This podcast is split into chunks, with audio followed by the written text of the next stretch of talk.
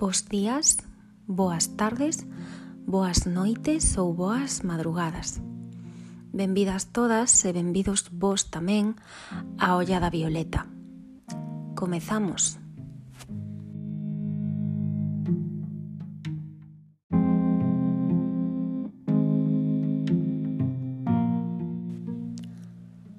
Un gurú que se atopaba meditando na súa cova do Himalaya abriu os ollos e descubriu sentado o seu carón a un inesperado visitante.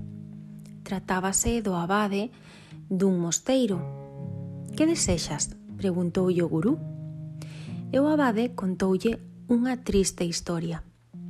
Contoulle que noutro tempo o seu mosteiro fora famoso en todo o mundo occidental que estaba repleto de novicios e que na súa igrexa resonaba o armonioso canto dos monxes.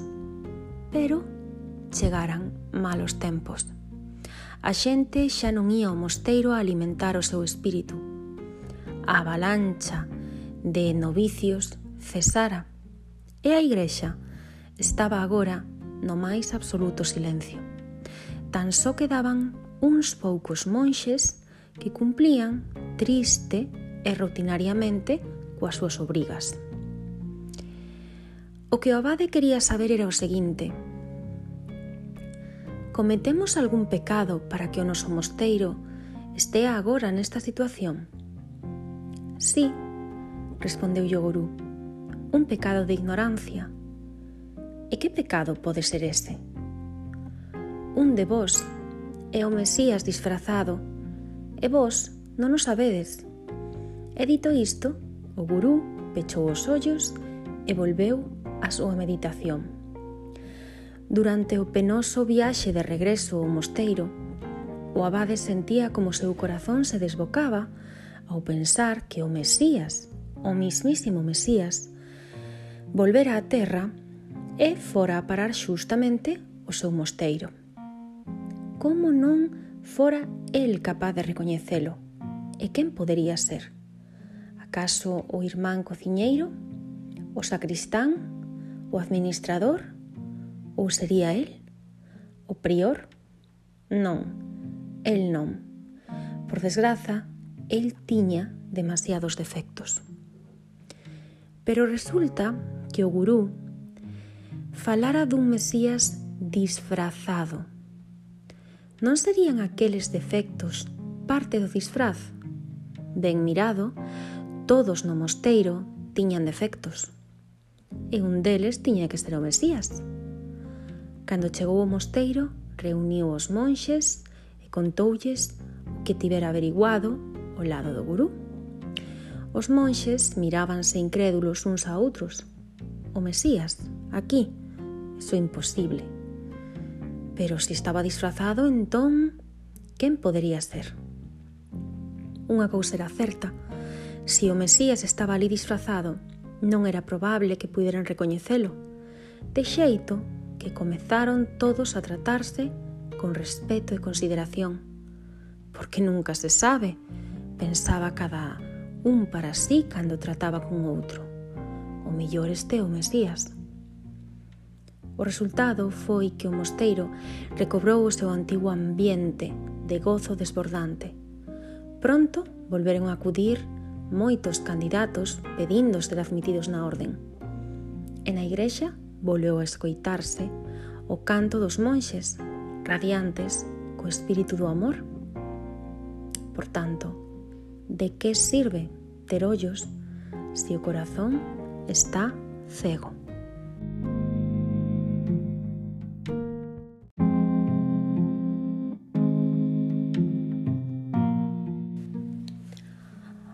que acabo de ler pertence a un libro que chegou a miña casa, pero que, como moitos libros, pois ten unha historia fascinante.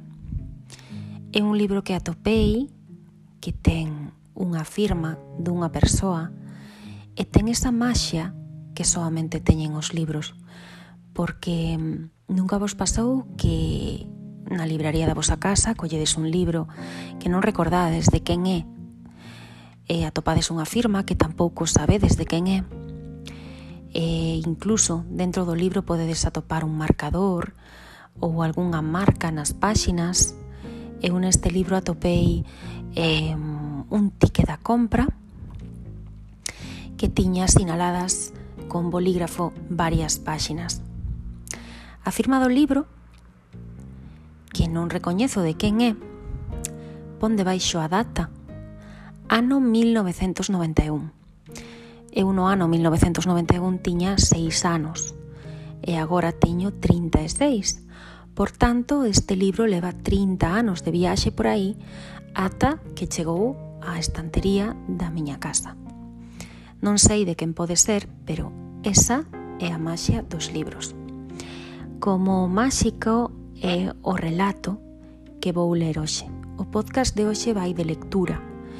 Hoxe vou ler un relato que me encanta e pertence a Julio Cortázar. Chamase Casa Tomada e agardo que vos guste. E adícollo especialmente a Sara, unha amiga que fai uns días falaba conmigo sobre a casa, o tempo que nos ocupa a casa e me dicía encántame o relato Casa Tomada e foi ela precisamente a que me fixo lembrar esta maravilla que hoxe vou a ler para vos.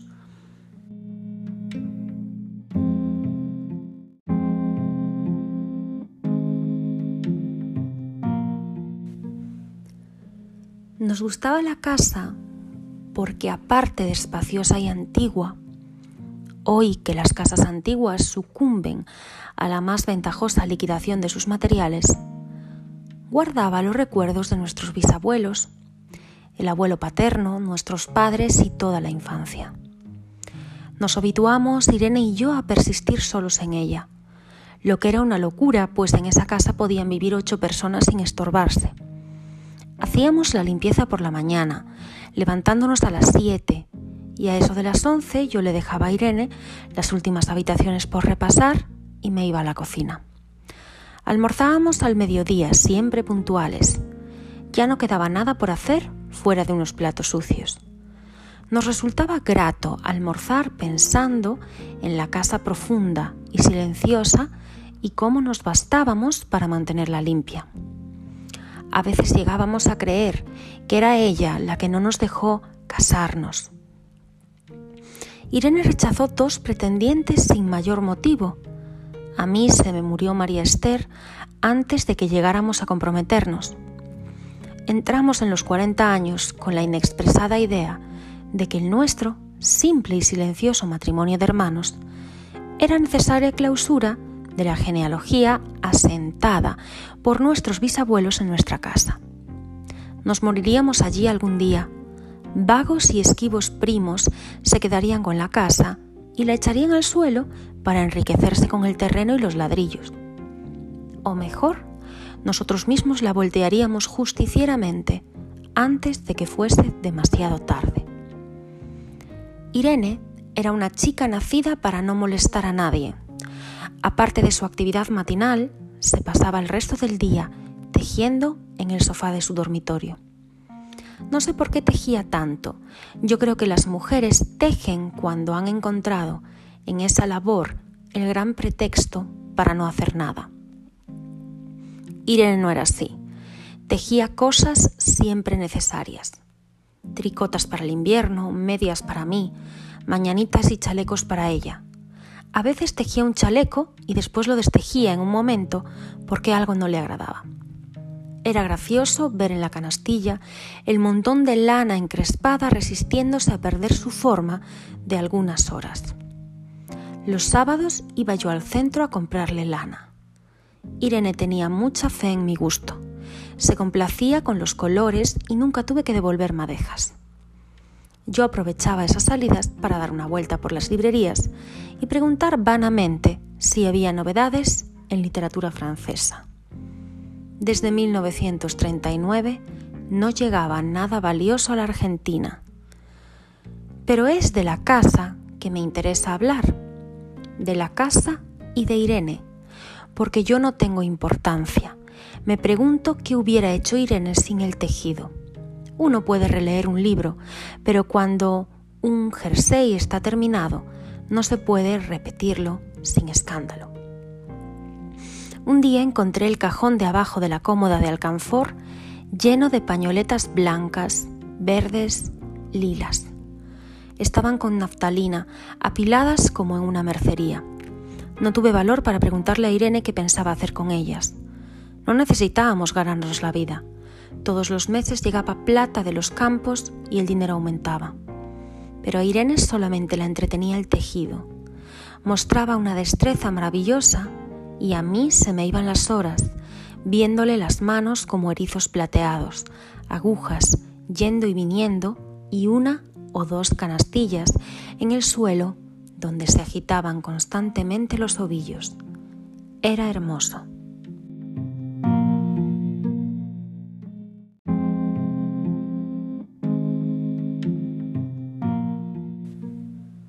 ¿Cómo no acordarme de la distribución de la casa? El comedor, una sala con gobelinos, la biblioteca y tres dormitorios grandes quedaban en la parte más retirada, la que mira hacia Rodríguez Peña.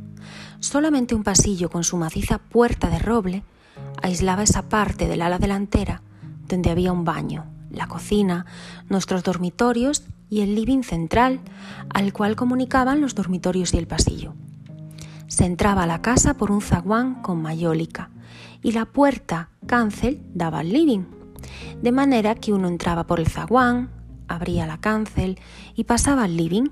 Tenía a los lados las puertas de nuestros dormitorios y al frente el pasillo que conducía a la parte más retirada. Avanzando por el pasillo se franqueaba la puerta de roble y más allá empezaba el otro lado de la casa.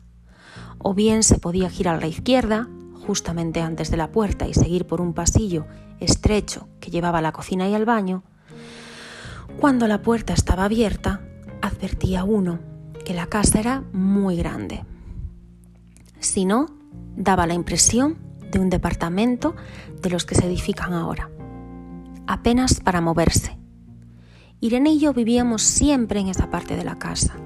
Casi nunca íbamos más allá de la puerta de roble, salvo para hacer la limpieza pues es increíble cómo se junta tierra en los muebles.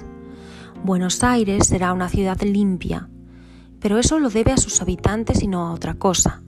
Hay demasiada tierra en el aire. Apenas sopla una ráfaga, se palpa el polvo en los mármoles de las consolas y entre los rombos de las carpetas de macramé. Da trabajo sacarlo bien con plumero. Vuela y se suspende en el aire. Un momento después se deposita de nuevo en los muebles y en los pianos. Lo recordaré siempre con claridad porque fue simple y sin circunstancias inútiles. Irene estaba tejiendo en su dormitorio. Eran las ocho de la noche y de repente se me ocurrió poner al fuego la pavita del mate. Fui por el pasillo hasta enfrentar la entornada puerta de roble y daba la vuelta al codo que llevaba a la cocina cuando escuché algo en el comedor o en la biblioteca. El sonido venía impreciso y sordo, como un volcarse de silla sobre la alfombra o un ahogado susurro de conversación. También lo oí, al mismo tiempo o un segundo después, en el fondo del pasillo que traía desde aquellas piezas hasta la puerta. Me tiré contra la pared antes de que fuera demasiado tarde. La cerré de golpe apoyando el cuerpo. Felizmente, la llave estaba puesta de nuestro lado y además corrí el gran cerrojo para más seguridad.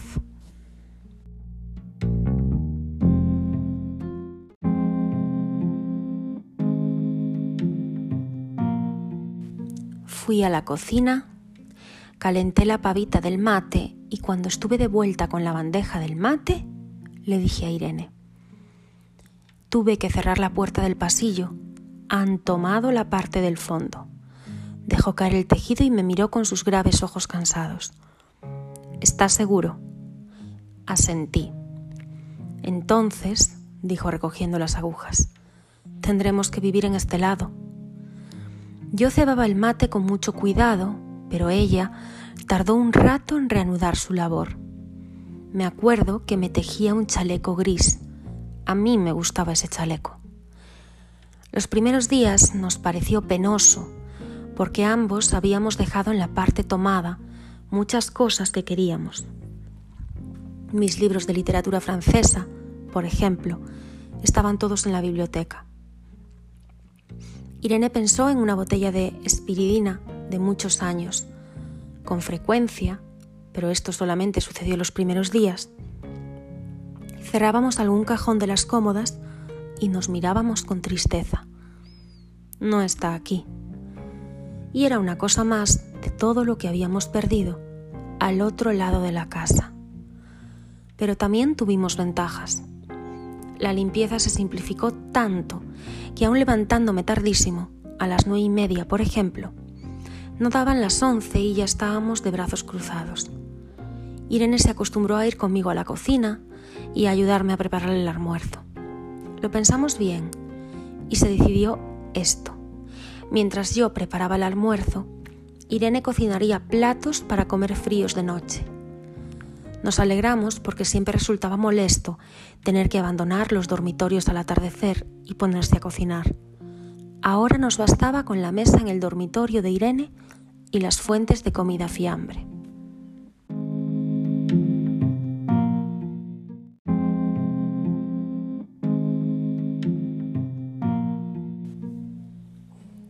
Irene estaba contenta porque le quedaba más tiempo para tejer. Yo andaba un poco perdido a causa de los libros. Pero por no afligir a mi hermana, me puse a revisar la colección de estampillas de papá, y eso me sirvió para matar el tiempo. Nos divertíamos mucho, cada uno en sus cosas, casi siempre reunidos en el dormitorio de Irene, que era más cómodo. A veces Irene decía, Fíjate este punto que se me ha ocurrido. ¿No da un dibujo de trébol? Un rato después era yo el que le ponía los ojos a un cuadradito de papel para que viese el mérito de algún sello de Eupen y Malmedy. Estábamos bien y a poco a poco empezábamos a no pensar, porque se puede vivir sin pensar. Cuando Irene soñaba en voz alta, yo me desvelaba enseguida. Nunca pude habituarme a esa voz de estatua o papagayo voz que viene de los sueños y no de la garganta. Irene decía que mis sueños consistían en grandes sacudones que a veces hacían caer el cobertor. Nuestros dormitorios tenían el living de por medio, pero de noche se escuchaba cualquier cosa en la casa. Nos oíamos respirar, toser, presentíamos el ademán que conduce a la llave del velador, los mutuos y frecuentes insomnios. Aparte de eso, todo estaba callado en la casa. De los rumores domésticos, el roce metálico de las agujas de tejer, un crujido al pasar las hojas del álbum filatélico. La puerta de roble, creo haberlo dicho, era maciza. En la cocina y el baño, que quedaban tocando la parte tomada, nos poníamos a hablar en voz más alta o Irene cantaba canciones de cuna. En una cocina hay demasiados ruidos de loza y vidrios para que otros sonidos irrumpan en ella muy pocas veces permitíamos allí el silencio. Pero cuando tornábamos a los dormitorios y al living, entonces la casa se ponía callada y a media luz hasta pisábamos despacio para no molestarnos. Yo creo que era por eso que de noche, cuando Irene empezaba a soñar en alta voz, me desvelaba enseguida.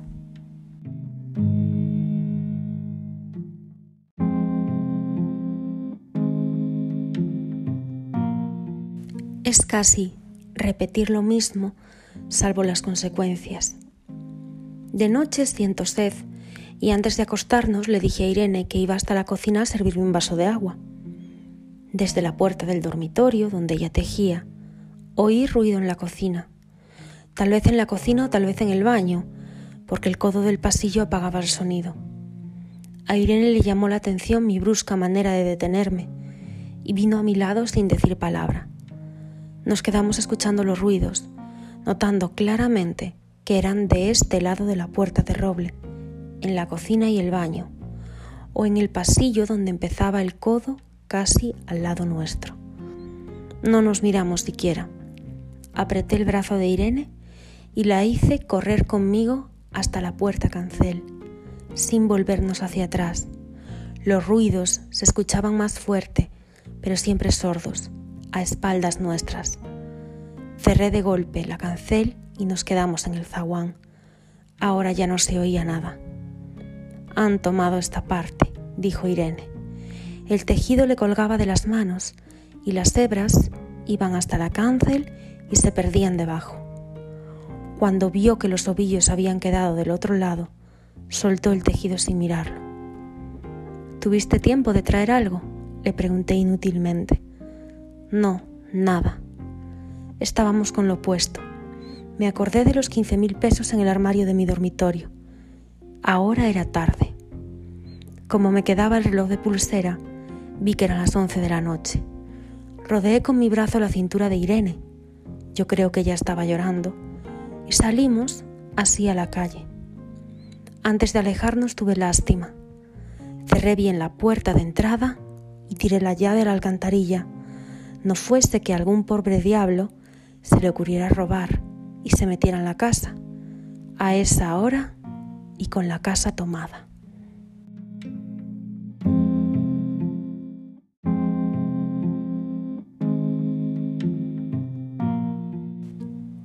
Este relato que acabo de leer é Casa Tomada, un conto do escritor argentino Julio Cortázar, que foi publicado por primeira vez no ano 46, no número 11 da revista dirixida por Jorge Luis Borges, Los Anales de Buenos Aires, e despois foi recollido no volumen Bestiario de 1951. O conto, que é unha narración fantástica de Cortázar, comeza de xeito realista e vai introducindo pouco a pouco un ambiente no que as leis naturales se ven distorsionadas. Este é o conto de Cortázar que maior cantidade de estudios hasta o momento eh, pois foi xerando entre os recursos que, que se fan habituais neste conto pois Cortázar utiliza signos gráficos como paréntesis como un reflexo da censura Cortázar basouse nunha casa na cidade de Chivilcoy. Esa casa todavía está en pé sobre as rúas Suipacha e Necochea, pois para a casa do, do relato que acabamos de ler. Na narración, un dos protagonistas eh, pois conta a historia de dous irmáns, Irene e o narrador, que nes sempre estiveron xuntos nunha casa colonial, nunha casa antiga, Esa casa pois eh, fixo que os dous irmáns dedicaran toda a súa vida para mantela, para coidala. Ningún dos dous eh, se casou baixo ese pretexto de coidar a casa e as que halles bastante a idea de que cando eles morran primos lonxanos vendan esa casa para enriquecerse. E despois de que Cortázar nos dea unha detallada descripción da casa e das costumbres dos seus habitantes, ben o nudo. A causa de uns ruídos, susurros, o volcar dunha, dunha cadeira, estes dous irmáns teñen que ir deixando atrás determinadas partes da casa que son tomadas por intrusos. Ata que as incursións de estes acaban por tomar toda a casa e os irmáns marchan tirando a chave da casa por unha alcantarilla. Quenes son eses intrusos? Pois é sorprendente con que facilidade os dous irmáns van abandonando estancias da casa ata marchar, unha casa a que estiveran ligados durante moito tempo. E non loitan para averiguar quenes toman a casa. O narrador, a igual que Irene a súa irmán, gustalle a casa por ser antiga, espaciosa, por gardar esa herdanza familiar.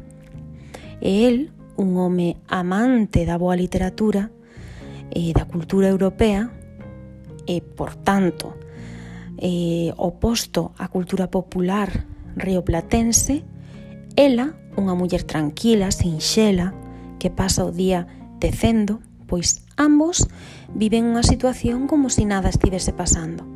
Non se sinten asustados, só tristes e tómanse a apropiación da casa por, por o descoñecido como algo normal, irremediable. Viven sós e tan só aparecen acompañados por eses intrusos que se van apoderando da casa. Limpan xuntos, cooperan por igual. Non traballan porque os cartos lles chegan dos campos que posiblemente poseen. En vez de irmáns, a súa relación parece a dunha parella pois bastante ben avenida.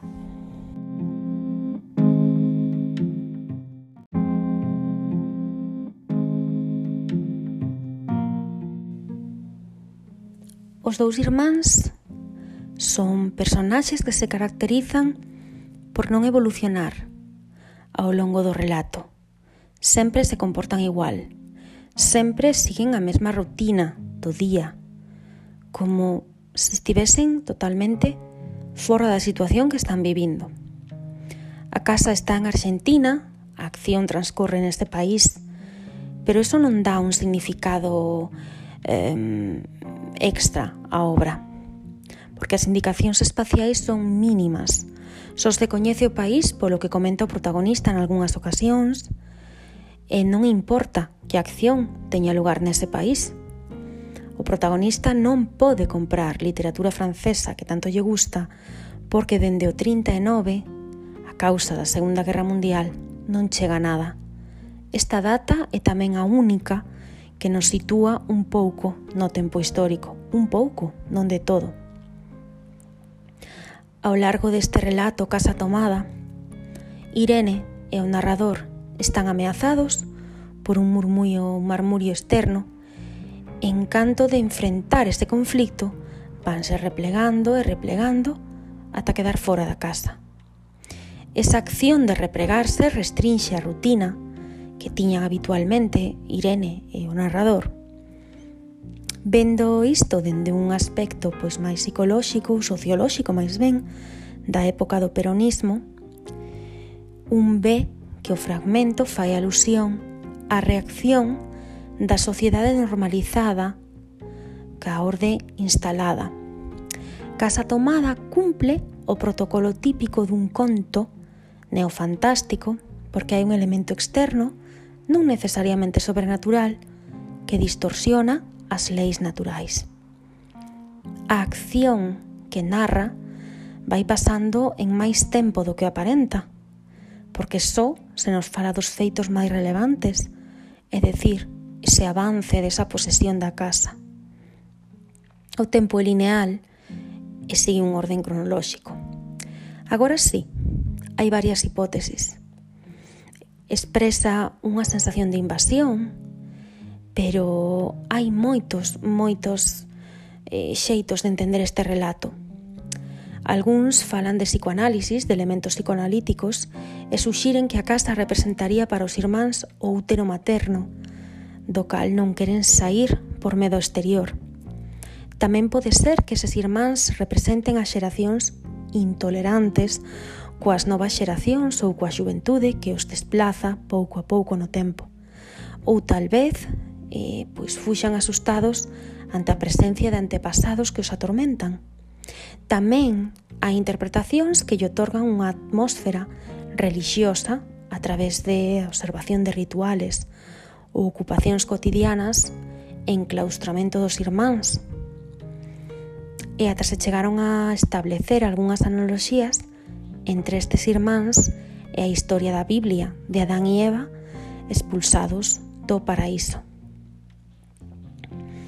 Outra interpretación deste relato, e esta é unha maravilla de interpretación, é a denominada hipótese Sebreli.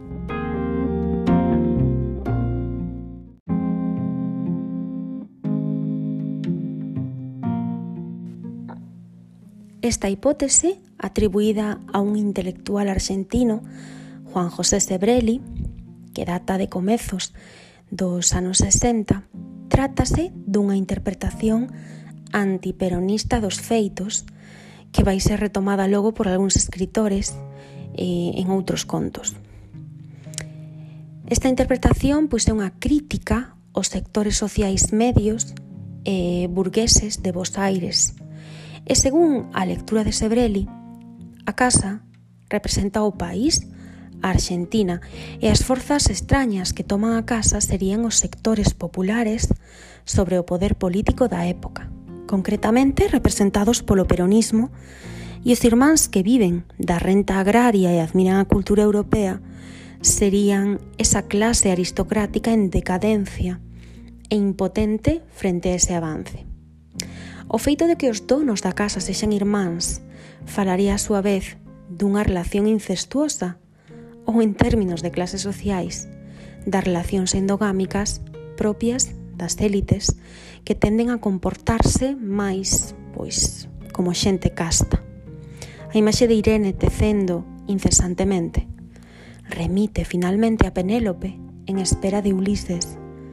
En unha entrevista a Cortázar, aceptou esta interpretación simbólica, aínda que aclarou que non fora esta a súa idea orixinal.